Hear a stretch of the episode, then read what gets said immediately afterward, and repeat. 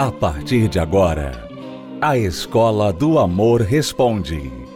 Apresentação: Renato e Cristiane Cardoso. Olá, alunos, bem-vindos à Escola do Amor Responde, confrontando os mitos e a desinformação nos relacionamentos. Onde casais e solteiros aprendem um amor inteligente. Quando as pessoas não praticam amor inteligente ou não sabem nem o que é amor inteligente, elas se sujeitam a muitas coisas burras, muitas coisas ignorantes, estúpidas e sofrem por causa disso. E o pior, nem entendem por que estão sofrendo. Veja só o caso desta aluna. Ela diz: Talvez eu esteja me fazendo de vítima, mas estou em um relacionamento de sete anos morando juntos há oito meses. Neste período que estamos morando juntos, ele faz os filhos do relacionamento anterior, dois de uma mulher e dois de outra, serem a prioridade dele. Nos dias de folga, está com os filhos, tudo vem os filhos primeiro. Falei que ele deveria ter um equilíbrio em relação aos filhos. E ele me disse que se eu quiser competir com eles, eu já perdi. E não me permitiu falar o que me chateia. Tudo o que eu falo para ele é uma acusação. Então decidi não falar mais nada. Porém, ando angustiada. Olha, aluna, veja bem. Primeiro, você já começou mal por estar em um relacionamento sem definição por sete anos. Você está há sete anos em um relacionamento sem definição e provavelmente por cansar desta indefinição, você aceitou ir morar junto com ele. Provavelmente para tentar segurar, garantir ou dar um passo mais próximo do casamento. Mas como nós temos ensinado na escola do amor inteligente, quando a pessoa vai morar junto com a outra, sem ser casada, isso normalmente não é um passo mais perto do casamento e sim mais longe do casamento. É verdade. A segunda coisa, Renato, é que ela é, foi se envolver com um homem que já teve pelo menos dois outros relacionamentos que ele tem filhos desses relacionamentos, né? E aí é que tá. Quando a pessoa se envolve com alguém que tem filhos de outros relacionamentos, muita coisa ela vai ter que aturar. Porque não tem como ele realmente, não estou falando que ele está certo, mas não tem como ele deixar de ser pai dessas quatro crianças.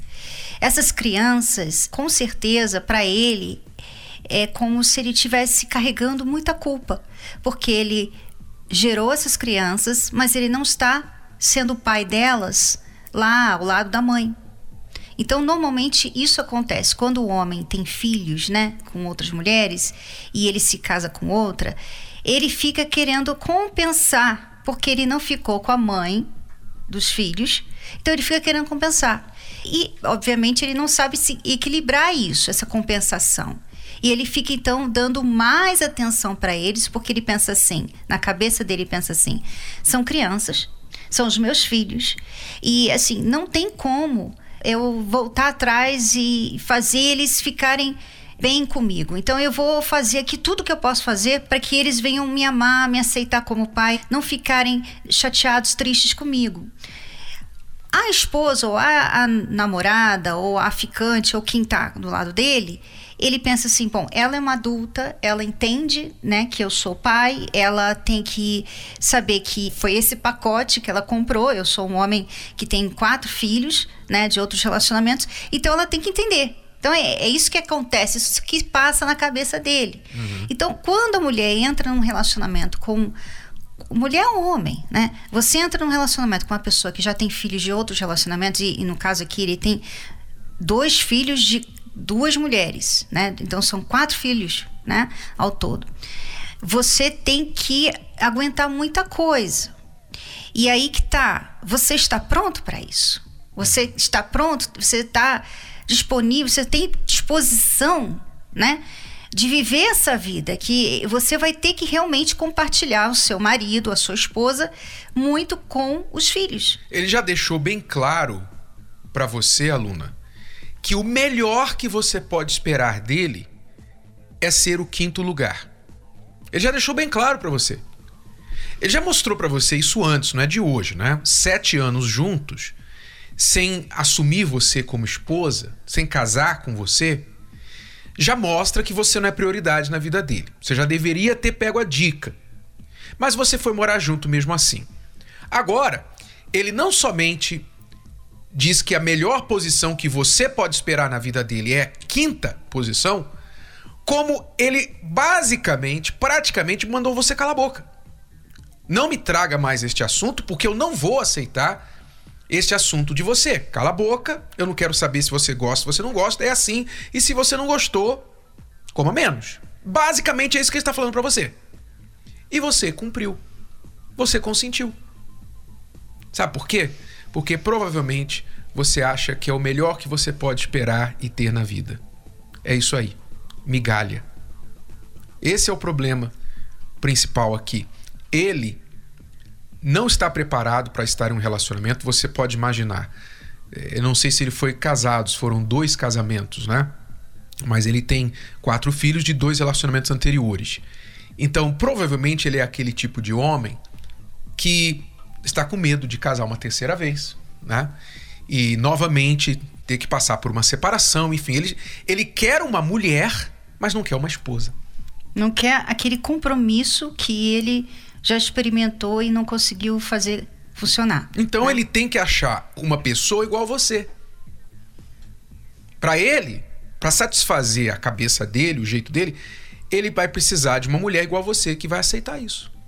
Se você estiver feliz de ser essa mulher, ótimo, vá em frente. Mas se você acha que merece melhor, então a única forma para você melhorar isso aqui é você exigir o mínimo de respeito que você precisa, sair da casa dele e condicionar qualquer continuação deste relacionamento a colocar os pingos nos is desta relação. Como você falou, você não está proibindo e nem deve proibi-lo de estar com os filhos. Mas a chave aqui é equilíbrio. Ele precisa equilibrar, ele precisa definir qual é o seu lugar na vida dele. E se ele for casar com você, e é algo que você tem que também condicionar para continuar, se ele for casar com você, você terá de ser a número um na vida dele, porque você vai ser esposa, com a condição de que sim, você vai consentir com o tempo que ele vai precisar para estar com os filhos, desde que ele cumpra a função de marido. Se ele quiser apenas cumprir a função de pai, então ele não deve se casar. Mas é também assim. você não deve ficar com ele. Exato. Porque isso, esse problema aqui que você está vivendo, você começa a pergunta falando, eu não sei se eu estou me fazendo de vítima. Quer dizer, ela, ela até acha que ela é o problema, uhum. né? Mas o seu problema, na verdade, é ter aturado isso, ter tolerado esse tipo de relacionamento tantos anos. E eu, eu entendo que uma pessoa que ficou já mais ou menos uns oito anos, né, sete anos um relacionamento com uma pessoa, não queira parar, não queira jogar fora, né? Porque são oito, sete anos da sua vida. Então você você fica ali tentando eh, consertar, né? Mas você não vai consertar ficando tudo do mesmo jeito. Você não vai consertar aguentando isso. É como o Renato falou, você vai ter que sair e você pode perder sabe? E eu estava aqui pensando, Renato, às vezes as pessoas precisam sofrer muito, às vezes, para elas entenderem um fator tão importante como se amar. Uhum. Porque elas se sujeitam a muita coisa e vão se sujeitando e a outra pessoa muitas vezes se aproveita dessa, dessa falta de amor próprio e ela vai se sujeitando e vai passando os anos, vai passando os anos, e aí vai ficando pior para ela. Ela vai achando assim, bom, agora mesmo que eu não vou ter ninguém. É, né? eu, eu suspeito, posso estar totalmente errado, aluna, mas eu suspeito da foto do seu perfil, né? Do seu WhatsApp que você nos enviou, Você é bem jovem, se a foto é sua. Você é uma moça bem jovem. Você entrou nesse relacionamento bem jovem e, portanto, pelo número de filhos e relacionamentos que ele tem, ele provavelmente é bem mais velho que você. Você está procurando uma figura de pai. Você está competindo com as ex-mulheres dele. Se é que você não entrou na vida dele enquanto ele ainda estava casado com a última. Então eu suspeito que tudo aí, repito, posso estar errado, mas suspeito que tudo isso aí pode estar contribuindo para essa situação. Você quer ganhar, você não quer perder. E o seu medo de perder faz você perder muito mais. Faz você perder a dignidade, perder o respeito próprio, o amor próprio. Infelizmente, essa é a sua situação. Mas a boa notícia é que você é bem jovem. E se você resgatar o seu amor próprio, ou desenvolvê-lo, você ainda poderá ser muito feliz aprendendo a se valorizar. Mas este homem, atualmente, não é a pessoa que te valoriza. Vamos a uma pausa e já voltamos com mais perguntas. Aliás, em vez da pergunta, nós vamos ler aqui um feedback, uma, uma aluna que nos escreveu para dizer qual o resultado que ela tem visto na vida dela aplicando os ensinamentos do Amor Inteligente, ela que é uma aluna já há alguns anos da Escola do Amor, desde 2016, então há cinco anos, e ela quer dizer o resultado que ela tem visto na vida dela. Daqui a pouquinho nós vamos ler o e-mail dela. Ah, o Dia dos Namorados. Uma data quando tudo fica mais bonito.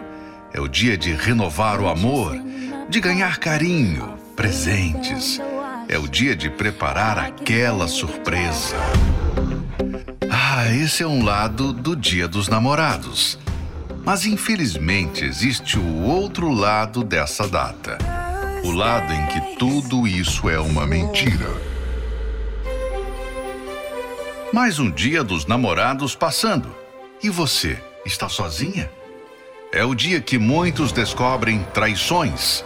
É o dia que a mesma mão que faz carinho se torna agressiva. Esse é o outro lado do Dia dos Namorados que, para muitos, é também uma dura realidade. Nesta quinta-feira, dia 10, na semana do Dia dos Namorados, você encontrará uma direção certa para que a sua vida amorosa não seja mais baseada em uma data, mas sim na totalidade do amor. Terapia do Amor. Nesta quinta-feira, dia 10 de junho, às 10 horas, 15 horas e 20 horas, no Templo de Salomão, Avenida Celso Garcia, 605, Brás. Informações acesse terapia do amor.tv. Entrada e estacionamentos gratuitos. Você está ouvindo a Escola do Amor Responde com Renato e Cristiane Cardoso. É, eu não sei se você está informado, mas o governo do estado da terapia do amor adiantou o feriado. o Dia dos Namorados, não é feriado não, mas a celebração do Dia dos Namorados, do dia 12 de junho para o dia 10, quinta-feira agora. né? O governador da terapia do amor. Administrador. É, adiantou o feriado. Responsável. Aliás, a data comemorativa do Dia dos Namorados, do dia 12 para dia 10 de junho. Então, este ano, Dia dos Namorados sendo comemorado dia 10 de junho, tá bom? Aí, devido à pandemia. nesta quinta-feira. Noite especial dos namorados na terapia do amor.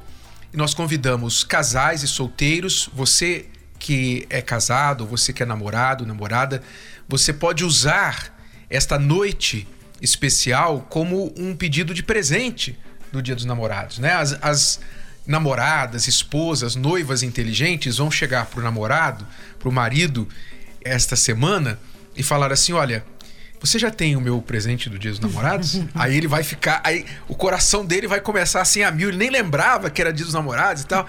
Aí você vai trazer um problema para ele mas ao mesmo tempo, quando você vê aquela cara de. Sem noção? Não, aquela cara do, do animal que atravessa a rua e olha pro carro, pro farol, hum. né, e fica paralisado na estrada. Aí você vai falar para ele assim: Bom, eu vou te ajudar esse ano. eu vou te dar uma dica. O que eu quero de presente é que você vá comigo na palestra do Renato e da Cris lá É. no Templo de Salomão. É, e, e pensa assim, mulheres, pensa assim. O que, que você prefere? O que, que você prefere, mulher?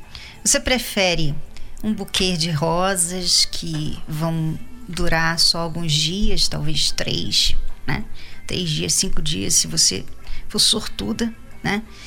O chocolate que vai te engordar, vai dar aquelas celulites que você não gosta.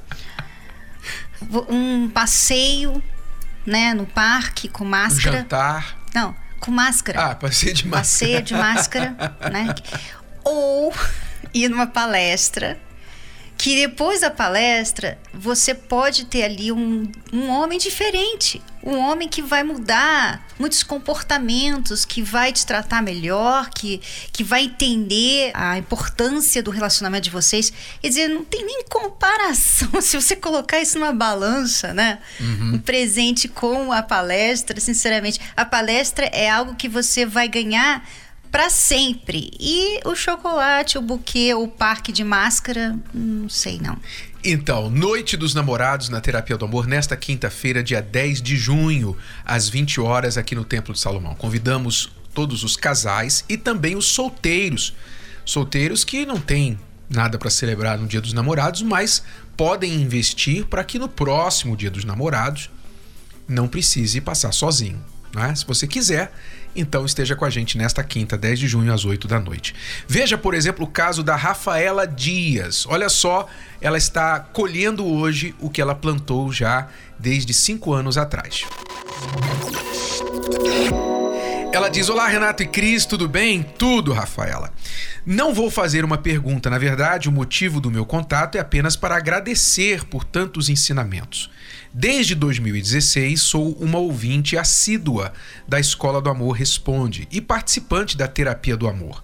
E aprendi muito com os ensinamentos de vocês. Quando eu estava solteira, ó, estava solteira, ela não está mais. Funcionou para ela, hein? Quando eu estava solteiro, eu pensava: hum, mas será que vai funcionar comigo? E a resposta é: sim, funciona. Me casei em 2019 e desde então tenho aplicado os ensinamentos do amor inteligente. Costumo dizer que eu sou muito parecida com a Cristiane e o meu esposo com o Renato. Eu cresci em um lar estruturado, vendo meus pais felizes e tive referência de casamento, enquanto meu esposo veio de uma família em que a mãe se separou de seu pai e ele não teve muitas referências de pai. Mas ao contrário de vocês, esses primeiros anos de casamento têm sido muito bons. Ainda hoje procuro a tão famosa fase de adaptação. Vivemos em um relacionamento saudável, graças a Deus e aos ensinamentos de vocês. Ele foi o meu primeiro namorado e eu a primeira dele. Tínhamos tudo para não saber lidar um com o outro e para fazer errado no relacionamento. Na verdade, me sinto como no tempo de escola. Eu estudei tanto o assunto que na hora da prova estou achando menos difícil do que imaginei, porque me preparei. Enfim, muito obrigada pelos ensinamentos. Que Deus abençoe vocês. E a você também, Rafaela, pela sua história aí, de Sorocaba. Rafaela de Sorocaba. Um abraço para você. É, mas eu imagino que antes, né, antes de você entrar nesse relacionamento e praticar o que você aprendeu, você sacrificou, né? Porque para a pessoa aprender, Renato, para a pessoa querer aprender, ela tem que ter humildade, que é uma coisa que está em falta, né, nos dias atuais. As pessoas não têm a humildade de procurar entender melhor o assunto. Elas querem as coisas muito mais fáceis. Elas não querem lutar, elas não querem conhecer, elas querem já pronto. Então, assim, sentiu alguma coisa, leva para casa, vai morar junto, bota o filho no mundo, sabe? Elas não querem ter uma preparação. Elas não querem assim, eu quero aprender a ser uma esposa, eu quero aprender a ser um marido, eu quero saber fazer um relacionamento funcionar. Elas não querem isso, né?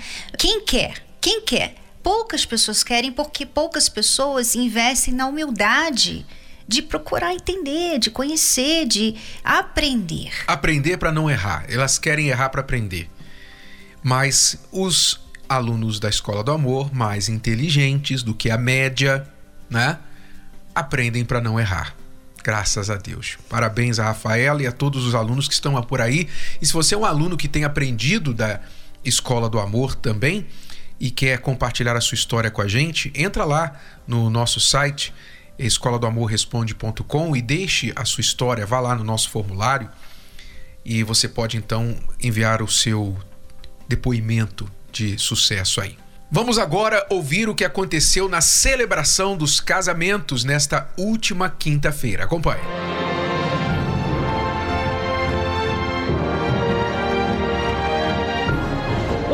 Dia para marcar a vida de milhares de casais. Sonhos que se realizaram da maneira mais especial. Pessoas de todas as idades. E de todos os lugares. Histórias que se cruzaram e que ganharam um final feliz. Ou seria melhor dizer um começo? É, são essas novas histórias que estão só começando que marcaram a celebração de casamentos aqui no templo e em todo o mundo. Além do Brasil, o evento também aconteceu em outros 43 países. Ao todo, quase 12 mil casais celebraram a união. Só no Templo de Salomão foram cerca de 200 casais. Eu nunca imaginava que eu ia casar, que eu ia receber essa benção. Eu até achava que eu nem merecia casamento não é o dia de hoje, não. O casamento começa hoje para vocês. Vocês vão ter que cuidar do casamento até morrer. 56 anos. Casado. Casado. Mas de namoro, completando o namoro, dá 60 anos. Sonho realizado mesmo. Realizado. Uma emoção muito grande por estar aqui, porque para fazer todos esses anos que a gente está casado e renovando, é muito bom, é muito grande, é muito forte. É, por aqui ficou claro: o amor não tem idade. Teve até noiva comemorando aniversário. Quarentando e casando. Uh, tô de boa. E olha que a Zenaide estava radiante, mesmo depois de um pequeno deslize. Olha aí o tênis. É, a noiva esqueceu o sapato, mas tá tudo bem. Atrasamos um pouco, mas eu já cheguei, já assinei a ata, tá tudo certo. Importante ser feliz, né, amado? E tá linda, com certeza. De tênis, cheios de amor, para selar a união que já tem 10 anos e muito aprendizado. E o primeiro livro que nós lemos juntos, né, amado, foi Casamento Blindado. E hoje a gente está aqui nesse templo, o Templo de Salomão. É uma honra para nós, né? É gratificante.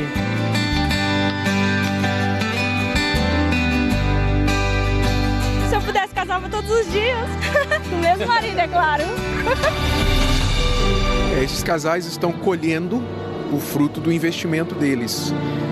Casamento feliz não é sorte, não é cupido, é uma construção. Então essas pessoas que estão hoje aqui, elas trazem cada uma delas um histórico de investimento, aprendizado.